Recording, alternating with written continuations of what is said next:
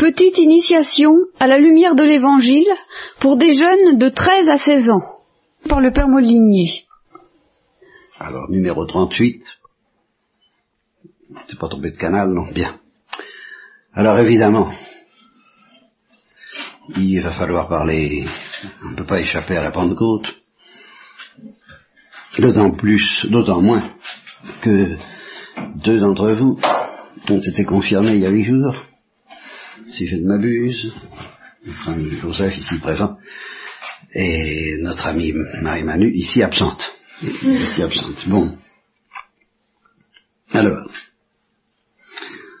euh, ce sera une conférence spirituelle, d'une part, ce sera pas un catéchisme si on veut, sauf je n'ai pas tellement de souci de vous faire du catéchisme, je voudrais faire une conférence spirituelle sur ce mystère de la Pentecôte, du Saint-Esprit, de la confirmation, et à bâton rompu. C'est pour ça que je vous ai donné deux, deux mots-clés pour que le cas où je m'embrouillerais trop. Euh, je crois qu'il y a un contraste dans les images psychologiques, dans votre esprit, qui doit être très fort. Vous vous en rendez pas compte, mais il est formidable ce contraste. C'est que d'un côté, pour vous, euh, la confirmation, c'est rien du tout. M'explique, vous, y croyez de, bonne grâce. Enfin, c'est un, un événement euh, qui passe pratiquement inaperçu, enfin insensible, qui ne provoque pas de, vagues. Soit je, vois, je vois encore justement euh, Marie-Manu le soir de sa confirmation, euh, un, baptême ferait plus d'effet. Vous voyez, un, un, un, adulte qui demande le baptême ou un jeune qui demande le baptême, on l'entoure, ça, c'est solennel, ça, psychologiquement, ça marque le coup. On sent qu'il se passe quelque chose, quoi. Une confirmation, il y a rien du tout, quoi. Une petite tape. Euh, euh, non, rien du tout. Bon, dans ça, d'un côté, vous avez cette image inconsciente que la confirmation, bon, oui, d'accord, formalité, ça passe comme une dans la poste, bonjour, bonsoir, rien. Et à côté de ça, les charismatiques auquel vous avez eu affaire plus ou moins, alors c'est du spectacle euh, euh, beaucoup plus impressionnant, il y a des miracles éventuellement, il y a des fusions de l'esprit, enfin il y a tout, un bazar dont on parle, et est-ce que vous faites le joint entre les deux? Et comment se fait le joint? Entre la Pentecôte, où d'ailleurs il se passe des choses dans les actes des apôtres, mais la confirmation qui semble liée au mystère de la Pentecôte, confirmation, il ne se passe rien, c'est normal qu'il se passe rien. Et en un sens, c'est vrai.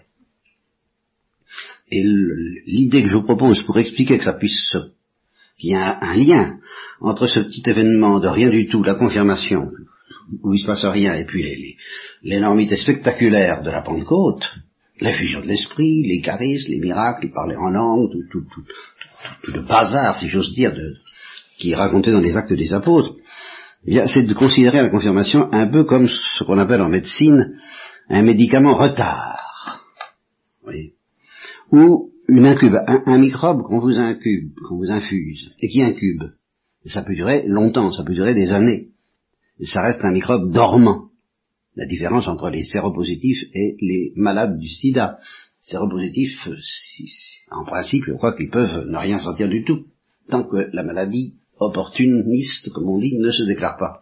Et pour toutes les maladies, c'est pareil. On peut avoir le, on est porteur de germes, comme expliquait le docteur Knock, sans s'apercevoir de rien tant que les germes n'explosent pas. Voilà. Alors, le, sacrement de confirmation, c'est effectivement l'infusion euh, du microbe, c'est-à-dire du Saint-Esprit. Il n'explose pas nécessairement ce jour-là. Euh, apparemment, il n'explose pas du tout ce jour-là, généralement pas, pas? Mais il peut exploser vingt ans plus tard. Et c'est tout de même ce sacrement-là qui est la racine de l'explosion que vous connaîtrez peut-être vingt ans plus tard. Alors cette explosion, parlons-en. Parce que c'est elle alors qui par contre peut paraître très impressionnante et qui peut vous faire peur. Les deux images que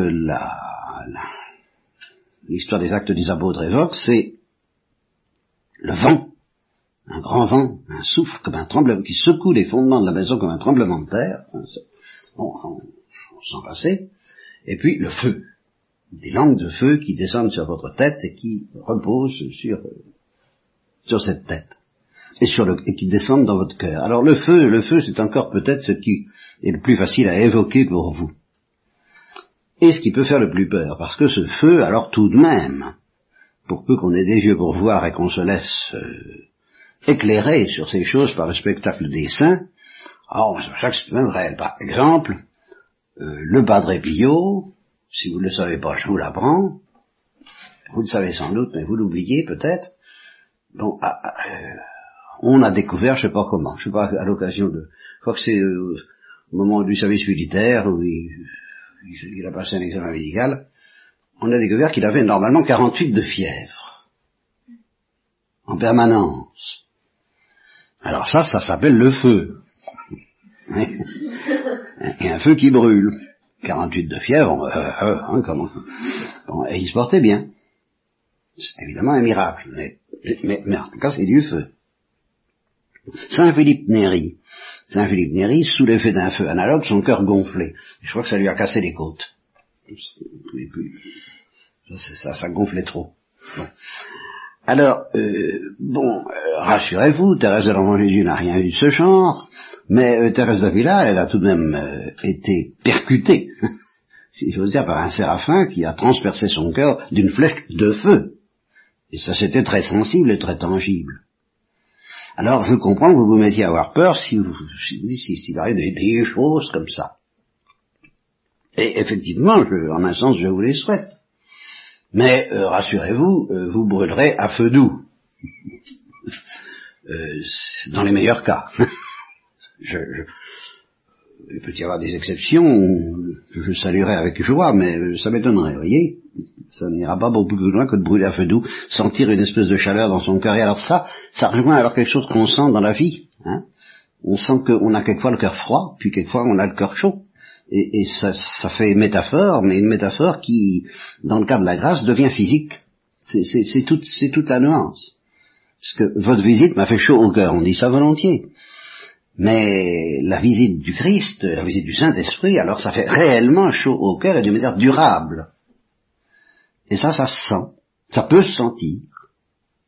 Bien. Alors, comme vous risquez d'en avoir peur, et comme c'est pas le, plus important en fin de compte, je vais vous demander de faire une chose. Vous irez tous ou toutes chercher dans les vieux missels. Comme nous en avons, euh, on vous en fournira si vous ne trouvez pas vous-même dans les vieux missels ce qu'on appelle la séquence de la Pentecôte, de la messe de la Pentecôte, on invoque, on prie le Saint-Esprit. Et vous direz tous cette prière, c'est, c'est la pénitence que je vous offre pour m'infliger l'obligation de vous faire un catéchisme aujourd'hui. Euh, alors, vous me rangez. Bien. Alors, vous irez lire cette prière, vous la ferez pour, pour moi et pour vous, pour vous et pour moi. Euh, viens Esprit Saint, et puis euh, faites bien attention à tout ce qu'on demande. Alors je vais essayer d'évoquer de, certaines des demandes, parce qu'il y a, il y a le feu, mais en même temps, c'est ça, il y a, l'aspect du, vent. Et le vent, dans cette prière même de la séquence, il est présenté comme une fraîcheur. Il dit, dans la fièvre, tu es la fraîcheur, tu es le rafraîchissement. Donc ce, même feu qui, nous guérit du froid, du mauvais froid d'un cœur sec et desséché, justement, nous guérit aussi de la fièvre, des passions. Et quand on, justement, ça on sait ce que c'est, alors là, de ce lever-là, il n'y a pas à avoir peur du Saint-Esprit. Au, contraire, il y a plutôt à avoir peur des passions et savoir que le Saint-Esprit et, et ce, cette brise, cette souffle, ce, vent, quelquefois dans les jours de chaleur, justement, on a envie qu'il y, ait du vent, un peu de souffle, un peu de rafraîchissement, et eh bien, le Saint-Esprit est ce rafraîchissement qui vient euh, calmer nos passions, notre fièvre, notre agitation, toutes nos, mauvaises euh, pensées dans tous les domaines euh, dont les plus dangereux ne sont pas ceux de la pureté, mais ceux de l'agressivité, de la rancune. De... Alors là, oui, ça c'est un mauvais feu, très mauvais feu. Et là, le Saint-Esprit et la fraîcheur qui vient adoucir, tempérer, euh, et délivrer de la fièvre ceux qui sont possédés par ça. Et là, c'est une autre... Ah, ça, c'est spectaculaire aussi. C'est un spectacle dont il n'y a pas lieu d'avoir peur. C'est un qu'il faut souhaiter. Que toutes les rancunes et toutes les duretés et toutes les fièvres de notre cœur soient rafraîchies par la brise du Saint-Esprit. Mais demandez ça dans cette séquence de la Pentecôte. Et puis, il est demandé aussi, et ça non plus c'est pas à craindre, arrose ce qui est desséché. Voilà, notre cœur est desséché aussi bien souvent. Nous ne savons pas vibrer, nous, vibrons dans les mauvaises choses, Et puis, quelquefois, il faut augmenter la dose parce que justement, on est tellement desséché que, alors on est matraqué par euh, tout ce qui excite l'imagination et la sensibilité. Vous connaissez ça, je vais pas y revenir, parce que justement, on est devenu euh, desséché. Alors on nous matraque à coups de pub pour nous arracher à l'insensibilité. Mais le Saint-Esprit, lui, il, irrigue cette terre desséchée de notre cœur, de façon à ce que le simple spectacle du, ciel, des nuages, des arbres, des visages humains, nous fasse vibrer sans qu'il y ait besoin d'aller chercher des procédés artificiels et violents qui nous secouent. On, est secoué par la beauté des choses, et ça, c'est une bonne secousse, et, toute simple, et toute naturelle. Arrose ce qui est desséché. Ce cœur froid, ce cœur sec, ce cœur froid, réchauffe-le, alors là oui, c'est pas, c'est pas dangereux. Et ce cœur sec, et irrigue-le, arrose-le, donne-nous le don des larmes, pleurer de joie, pleurer de joie d'abord, puis quelquefois aussi de compassion, et de compassion devant ceux qui ne pleurent pas de joie, et qui ont le cœur desséché, le cœur froid, etc., etc. Bon, et puis je voudrais arriver alors à, une autre demande à laquelle vous ne soyez pas suffisamment attentif, c'est ça tout le thème de, de ma conférence spirituelle de ce matin, qui sera courte, mais euh, elle est importante ce que je vais vous dire, parce que parmi les effets du Saint-Esprit qui paraissent justement spectaculaires et redoutables, il y en a qui sont très spectaculaires aussi, mais alors pas du tout redoutables, et tellement peu redoutables qu'ils sont inaperçus. Ah oui, assoupli, il y a aussi ça. Assoupli ce qui est rigide. Ah, ah ça c'est important aussi, ça. Vous voyez Toute cette rigidité de, de, de justement de l'orgueil ou de la vertu, et la vertu est une forme d'orgueil. Hein. Enfin, l'orgueil se sert de la vertu et il en fait une rigidité, on devient rigide. Et, alors ça, bon, ça a besoin d'être irrigué, ça a besoin d'être euh, rafraîchi et ça a besoin d'être assoupli. Il faut avoir un esprit rigoureux, et alors là je vais y revenir tout de suite sur l'esprit rigoureux, et souple, parce que la vérité est à la fois dans la rigueur et dans la souplesse. Et ça aussi, c'est le Saint-Esprit qui vous le donnera, et c'est en toute lettre dans la séquence de la Pentecôte, n'est-ce pas? Assoupli ce qui est rigide. Et en, latin, c'est très beau, c'est euh, euh, fove quodest frigidum, euh, et puis voilà, puis je ne sais plus. euh, flecte quodest rigidum, voilà. Fove, c'est-à-dire réchauffe ce qui est frigide, ce qui est froid, et flecté, c'est-à-dire fait, fait plier, fléchir, fléchit, voilà, fléchit ce qui est rigide. Fove codest frigidum, flecté, euh, adouci, fait fléchir ce qui est codest rigidum. Bon. Et puis, alors la demande que vous, que vous, qui vous passerez complètement inaperçue, c'est pour ça que j'insiste dessus, parce que c'est celle-là qui est la plus extraordinaire en un sens, et la plus simple recte codest devium. Et je traduis, rectifie, rend droit ce qui est tordu. Alors là. Alors là. Bon. Qu'est-ce que ça veut dire être tordu? Alors, ça, justement, ça veut dire que ce qui est visible comme le nez au milieu de la figure, on est tellement tordu qu'on ne le voit pas. Exemple. Eh ben, les deux exemples pour lesquels je vous ai donné des mots-clés. Marie-Madeleine vient arroser de ses larmes les pieds de Jésus. Le pharisien laisse faire parce qu'il n'ose pas trop euh, il dit, oh, que c'est que, euh, il se laisse, il se laisse toucher par cette femme, ouais, il sait pas qui c'est, hein. pas un prophète, n'est-ce pas, bon, alors, euh, il est rigide, justement, il est desséché, il est froid, et il est, et il est tordu. Parce que euh, le Christ lui dit, mais enfin, un homme avait deux débiteurs. L'un lui devait une petite dette, et puis l'autre grosse dette. Il, remet la dette à tous les deux. Lequel l'aimera le plus? Ben, Le pharisien, là, à ce moment-là, c'est comme c'est comme c'est abstrait. sa tête fonctionne normalement.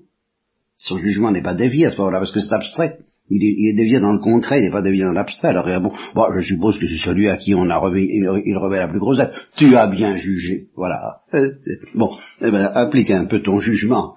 Euh, la, tu vois cette femme, eh ben, elle m'aime plus parce que justement, elle a plus, elle sent bien que je lui remets une énorme dette, tandis que toi, euh, t'as pas beaucoup péché apparemment, t'as pas fait de choses honteuses, alors tu, tu, tu tu, n'as aucune espèce d'élan du cœur vers moi parce que euh, ta tête est trop petite. Voilà. Ben, c'est évident qu'on en est au milieu de la figure, cette histoire-là. C'est ceux à qui on a remis le plus qui aiment le plus. Mais eh, comme on, a, comme on est tordu, comme on a l'esprit tordu par l'orgueil, alors on ne voit pas des choses aussi bêtes et aussi simples que ça. C'est toujours vers des arguments très bêtes que le Christ euh, rive leur clou à ceux qui lui font des objections. Très très bêtes comme ça. Eh ben, à qui, est-ce que euh, euh, euh, lequel l'aimera mieux? Celui qui a la plus grosse dette. Eh ben c'est elle. Alors elle même plus que toi. C'est bête, c'est bête à comprendre, seulement tu vois pas parce que tu es tordu. Recte de Rectifie ce qui est tordu. Autre exemple, eh ben David, euh, qui euh, séduit la femme du riz, et il est aveuglé par la passion, la fièvre, lui. Alors là, il faudrait justement que la fièvre soit calmée, et ça lui aveugle le jugement, et il est tordu, et alors quand Nathan vient lui dire, voilà, un homme avait 100 brebis, ou, ou 500 brebis, puis son voisin en avait qu'une, et cet homme a éprouvé le besoin d'aller chercher celle du voisin, euh, et il la lui enlève, c'était la sienne, c'était sa brebis, il en avait besoin pour, c'était sa, chaleur, son réconfort, sa présence, sa douceur dans la vie, et l'homme aux 100 brebis, ou aux 200 brebis, ben, il prend celle de celui qui n'en a qu'une, et puis voilà, qu'est-ce que, quel châtiment penses-tu qu'il mérite? Alors David se déchaîne, parce que là, son jugement n'est pas entendu sans abstrait. Ah, il se déchaîne, il dit, ah, ah il mérite des pires châtiments, tuez cet homme. Euh, il n'avait pas vu. Il n'avait pas vu, parce qu'il avait le jugement tordu, par la, par la passion alors là. C'est moins grave que par l'orgueil du pharisien. C'est pour ça qu'il s'est effondré tout de suite. Heureux David, il a été tout de suite rectifié par le Saint-Esprit. Vous voyez? Bon, eh bien, ça c'est la, la, demande principale. Demandez que votre petite tête soit rectifiée parce que votre cœur, pour apprendre à voir les choses qui sont visibles comme le dé au lieu de la figure, et ne pas avoir peur de regarder la vérité en face, d'avouer la vérité en face, c'est lié à l'humilité, et, ça a l'air tout simple, ça a l'air tout naturel, et il y faut le miracle de la confirmation du Saint-Esprit, de la Pentecôte, de l'effusion, de l'imposition des mains, enfin tout le tremblement, tout, Dieu, tout, le Saint-Esprit et, ses dons, les dons du Saint-Esprit, pour obtenir tout simplement qu'on regarde les choses comme elles sont, avec droiture, humilité, souplesse, joie, larmes, tremblement, chaleur, et en même temps modération. Voilà. Je vous laisse là-dessus et retenez bien ma petite pénitence, la séquence de la messe de la Pentecôte.